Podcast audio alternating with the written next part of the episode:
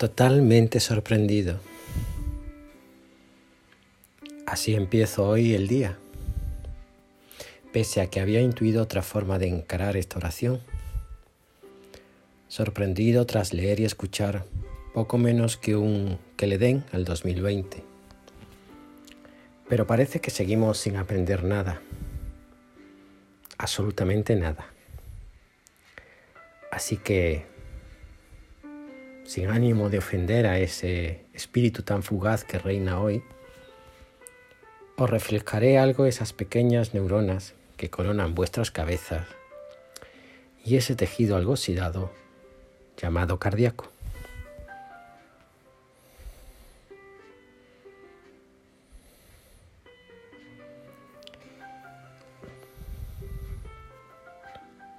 Gracias 2020 porque una vez más nos has traído hasta aquí.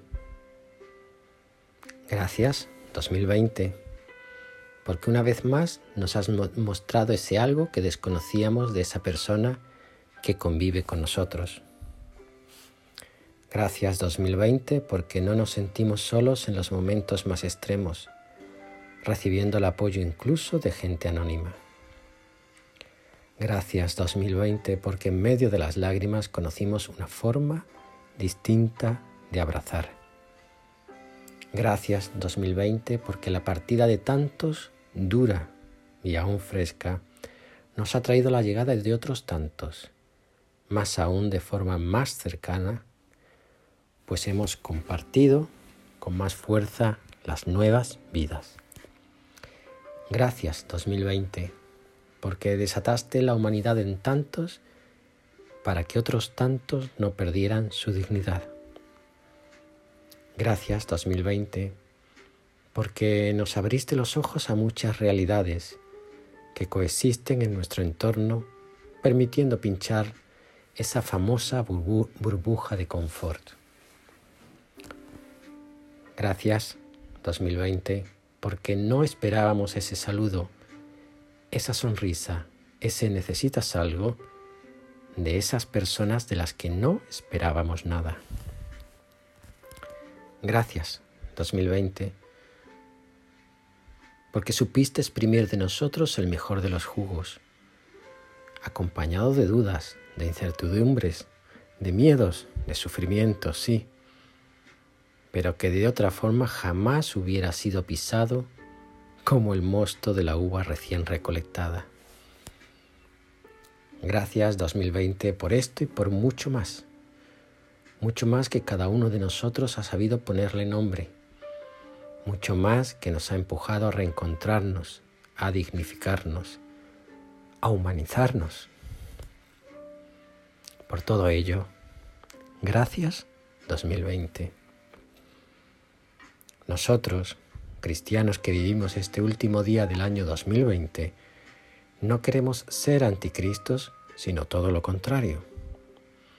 Queremos seguir acogiendo en lo más íntimo de nuestro corazón a Jesús, al niño Dios, que nos ha nacido el día de Navidad, y poder disfrutar del amor, de la luz, de la plenitud de la vida, que después de nuestra resurrección nos quiere regalar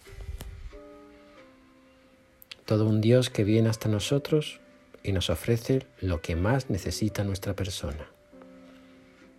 En la palabra había vida y la vida era luz, la luz de los hombres.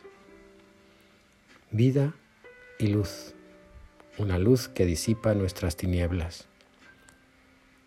Lo pasamos mal cuando no vemos claro, cuando las oscuridades prevalecen sobre las claridades.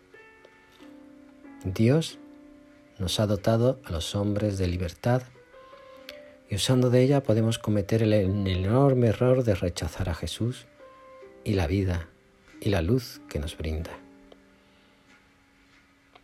Pero a cuantos le reciben, y nosotros queremos recibirle, les da el poder de ser hijos de Dios, si creen en su nombre.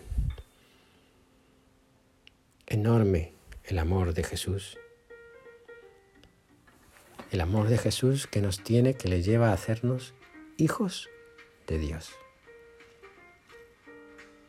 Dios para nosotros no es el primer lugar, el omnipotente, no es el altísimo, sino nuestro Padre, el que nos ama y cuida de nosotros y al que podemos dirigirnos sin temor, sin miedo, porque es nuestro Padre.